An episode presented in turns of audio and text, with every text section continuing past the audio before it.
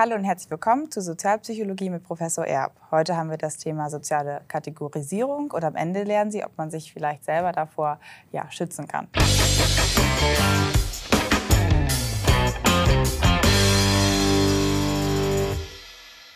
Ja, guten Tag, Herr Professor. Schön, dass Sie heute wieder Zeit gefunden haben. Schönen guten Tag, Frau Winzer. Ich freue mich, Sie zu sehen. Äh, ja, heute haben wir ja soziale Kategorisierung und ich finde, es hört sich erstmal so ein bisschen abstrakt an, der Begriff. Was verbirgt sich denn genau dahinter? Soziale Kategorisierung, ja, Sie haben recht, das ist irgendwie abstrakt. Es verbirgt sich dahinter etwas, was wir den ganzen Tag tun, nämlich Menschen einteilen, andere Menschen oder auch uns selbst und äh, dadurch einteilen, dass wir sie zu einer bestimmten sozialen Kategorie zuordnen. Man könnte auch sagen, statt äh, soziale Kategorie äh, zu Gruppen. Also wir gruppieren Menschen ja, passiert den ganzen Tag, ist ein ganz normaler, basaler Prozess, der bei uns abläuft, automatisch abläuft, ohne dass wir uns anstrengen müssen. Ohne, eigentlich können wir es auch gar nicht wirklich kontrollieren. Ja, da kommt eine Person, ich gebe mal ein Beispiel, es klopft an meiner Tür, eine Bürotür. Die Tür, im Sommer steht sie offen, also ich gucke da raus. Und dann, wer ist das? Ja, und äh, da kategorisiere ich natürlich auch. Da steht da eine Studentin oder ist das eine Kollegin oder ein Kollege oder ist das eine Mitarbeiterin, Mitarbeiter, Doktorand und so weiter. Äh, da wird sofort bei mir dieses Kategorisieren ausgelöst und ich bereite mich dann natürlich auch darauf vor, was wird da jetzt als nächstes kommen. Also vom Kollegen erwarte ich natürlich was, etwas anderes als Frage und äh, als Grund, warum er jetzt an meiner Tür ist, äh, als etwa von einem Studenten. Mhm. Das ist soziale Kategorisierung, ja. Okay, Sie sagten gerade selber, dass ähm, das eigentlich den ganzen Tag abläuft, die soziale Kategorisierung. Ähm, ja, und wieso, wieso ist das so? Tja, wieso ist das so? Im Grunde kann man sagen, wir kategorisieren sowieso den ganzen Tag. Also wir sind beide vorhin in diesen Raum reingekommen und haben kategorisiert, ohne es zu merken. Zum Beispiel sitzen wir gerade auf einem Stuhl. Mhm. Merken Sie das? Und Sie zu Hause wahrscheinlich auch, irgendwo auf, vielleicht auf der Couch oder sonst was, ohne groß darüber nachzudenken. Also es gibt hier Objekte in diesem Raum und ähm, wir haben die eingeteilt, das ist ein Tisch, da setze ich mich nicht drauf, da lege ich vielleicht die Hand drauf. Äh, und das ist ein Stuhl oder eine Sitzgelegenheit, je nachdem, gibt auch unterschiedliche Hierarchien und äh, da setze ich mich drauf. Das ist also etwas, was so, sozusagen sowieso ständig automatisch abläuft. Ähm, manche würden vielleicht bezweifeln, dass dahinter irgendwie eine Art Urteil steckt, aber das kann man auch relativ gut demonstrieren, indem man Kategorien verwendet, äh, die nicht so ganz eindeutig sind. Also äh, klassisch in der Literatur gibt es diese Spielkategorie. Und äh, was ist ein Spiel? Also Schach würden wir uns wahrscheinlich alle irgendwie einigen, ist ein Spiel und Mensch ärgere dich nicht, aber äh, auch. Äh, aber ist Lotto ein Spiel? Habe ich da einen Gegner? Ja, man kann gewinnen, das ist Freizeit und äh, ist, ja, äh, da gibt es also ganz unterschiedliche äh, Antworten plötzlich drauf. Ist dieses Exemplar äh, ein, ein Exemplar aus dieser Kategorie, zum Beispiel Spiel? Äh, das ist nicht so eindeutig. Also merken wir, dass tatsächlich irgendwie eine Art Urteil abgelaufen ist. Und mhm. das passiert mit Gegenständen im Alltag. Und äh, das ist so basal. Wir brauchen das. Wir wollen ja wissen, wo wollen wir sitzen. Äh, dass, dass wir das auch automatisch mit Menschen durchführen. Also da kommt eine Person und ähm, die wird halt eingeteilt in eine bestimmte Kategorie. Das ist nützlich, natürlich. Ich will ja wissen, wer ist das. Ich kann mich vorbereiten auf das Gespräch mit einer Studentin oder mit der Kollegin. Ähm, es war immer sehr nützlich, auch dieses soziale Kategorisieren. Auch vor Hunderttausenden von Jahren Ganz besonders wichtig äh, zu entscheiden, ist das jetzt Freund oder Feind, der mir da entgegentritt. Der hat noch eine Keule in der Hand, wie ich mir das so vorstelle. Äh, haut er mir die auf die Birne oder äh, ist das eine Person, mit der ich später gemeinsam jagen kann? Also auch das ist sozusagen äh, ein Grund dafür, warum dieser Prozess so basal ist und so automatisch abläuft. Jedenfalls denken wir das heute. Okay, und kann man auch ähm, sagen, welche Kategorien genau sich äh, ein Individuum selbst und auch ähm, seine Mitmenschen einordnet? Ja, das kann man sagen. Also, äh, das hängt natürlich von Bedingungen ab, aber äh, was sehr häufig ist, das sind, äh, einmal ist es das Geschlecht. Also wir gucken jemanden an und das ist automatisch da. Das ist Mann und das ist Frau. Äh, das zweite ist das Alter von Menschen. Ist alt oder ist jung kommen wir nicht drum herum. Ja, also kleine Kinder sind dann, fallen sowieso äh, äh da nochmal auf, weil sie besonders klein sind von der Körpergröße und so weiter. Ist sofort da. Habe ich es mit dem Kind zu tun oder mit dem Opa? Äh, und äh, drittens auch die Hautfarbe. Es sind, es sind sozusagen die drei großen. Und äh, was nicht darunter fällt, ist zum Beispiel die Augenfarbe. Jetzt muss man vielleicht genauer gucken, wie ist die Augenfarbe vom Gegenüber. Mag ein Grund dafür sein, aber wir diskriminieren am Ende auch nicht die äh, Menschen, ob sie danach, ob sie jetzt dunkle Augen haben oder helle Augen haben, eher grün oder eher blau.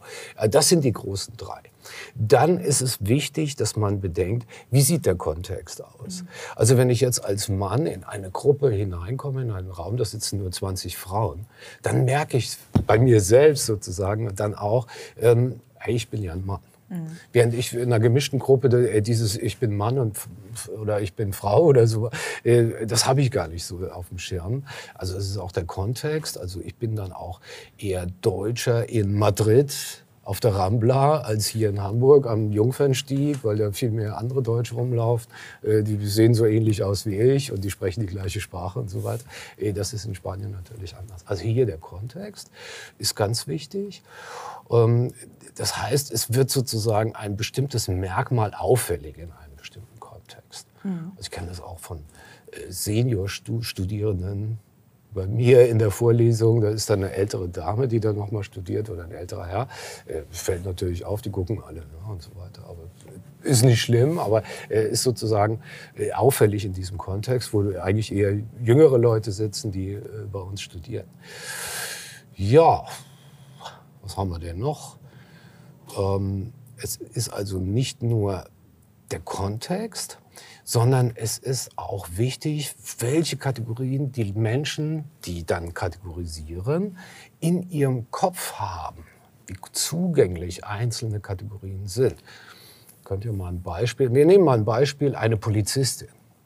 Ja, äh, eine Polizistin ist da, soll kategorisiert werden. Jetzt für einen anderen Polizisten ist es vielleicht so, dass er eher in der Polizistin die Kollegin sieht. Die ist also auch Polizist. Ich bleibe mal jetzt so ohne Gender.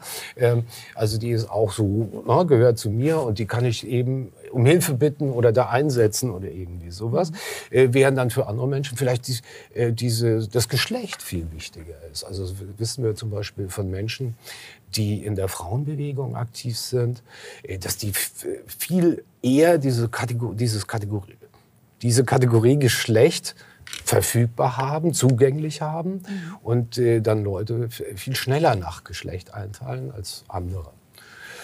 Ja, ja ich glaube, das war's dann auch. Ne? Also einerseits der Kontext und zum anderen natürlich auch die Verfügbarkeit, die chronische Verfügbarkeit von bestimmten Kategorien bei Leuten, die zum Beispiel Vorurteile haben. Mhm. Ne? Wenn wir, äh, jemand, der jetzt Vorurteile hat gegen ein, gegenüber einer bestimmten Gruppe und stößt auf ein Mitglied dieser Gruppe, äh, der wird natürlich auch viel eher kategorisieren, mhm. diesen Mensch in diese Gruppe hinein ähm, ordnen, als jetzt jemand, der keine Vorurteile hat gegenüber dieser Gruppe. Ja, okay. Der Punkt mit den Vorurteilen bringt uns vielleicht auch zu der Frage, welche ähm, ja, Folgen auch so eine soziale Kategorisierung haben kann. Ja, das ist natürlich doof sozusagen. Ne? Wir kommen dann äh, sehr häufig an, auf eine negative Seite, wo wir sagen, das Erste, was wir haben, es werden Stereotype aufgerufen. Also es gibt vermeintliches Wissen über die Mitglieder dieser Gruppe. Da kommt ein Professor, der ist so und so, der ist vielleicht verpeilt und mhm. lebt in seinem äh, Elfenbeinturm und äh, praktisch kann der gar nichts, kann nicht mal einen Hammer bedienen oder irgendwie sowas. Ähm, das sind Stereotype. Die sind die Grundlage dann für Vorurteile, dass man sagt, diese Person, weil er Professor ist, ich bleibe mal bei mir, bevor ich irgendjemanden äh, in die falsche äh, Kategorie da stecke, ähm, äh, dem gebe ich keinen Hammer in die Hand, ne? weil das kann der sowieso nicht. Ne? Das wäre so eine Art Vorurteil.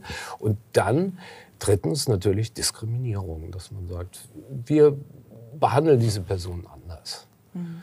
als andere. Ja, der ist zu alt und der den stellen wir nicht ein oder diese Person ist zu weiblich, stellen wir nicht ein äh, all diese Kategorien, die dann spielen. Also da haben wir Stereotype, Vorurteil und Diskriminierung. Das sind aber alles Begriffe, die wir an anderer Stelle hier auf dem Kanal schon mal erklärt haben. Wir könnten die Videos natürlich dann später auch unten verlinken, falls sich jemand näher noch dafür interessiert und wo es ausführlicher erklärt wird, was die Folgen sind. Ja, okay. Das sind ja eigentlich Sachen, die wir versuchen wirklich zu minimieren oder auch vorzubeugen, wenn wir wissen, okay, in manchen Strukturen fallen wir vielleicht da rein, um mal Vorurteile, Stereotype zu bilden. Gibt es dann auch ähm, ja, eine Möglichkeit, sich gegen diese soziale Kategorisierung zu schützen oder das nicht ähm, ja, durchzuführen also, im Kopf? Ja, das wäre schön, wenn wir sagen, nee, na, wir sortieren gar nicht mehr und wir gucken auf die einzelne Person. Ähm, es ist wahrscheinlich nicht möglich, nach allem, was ich darüber weiß, äh, dass man genau an dieser Stelle sozusagen diesen Prozess unterbinden könnte. Also wenn ich sie sehe, dann sehe ich halt einfach äh, jemand Junges, äh, jemand Weibliches und so weiter.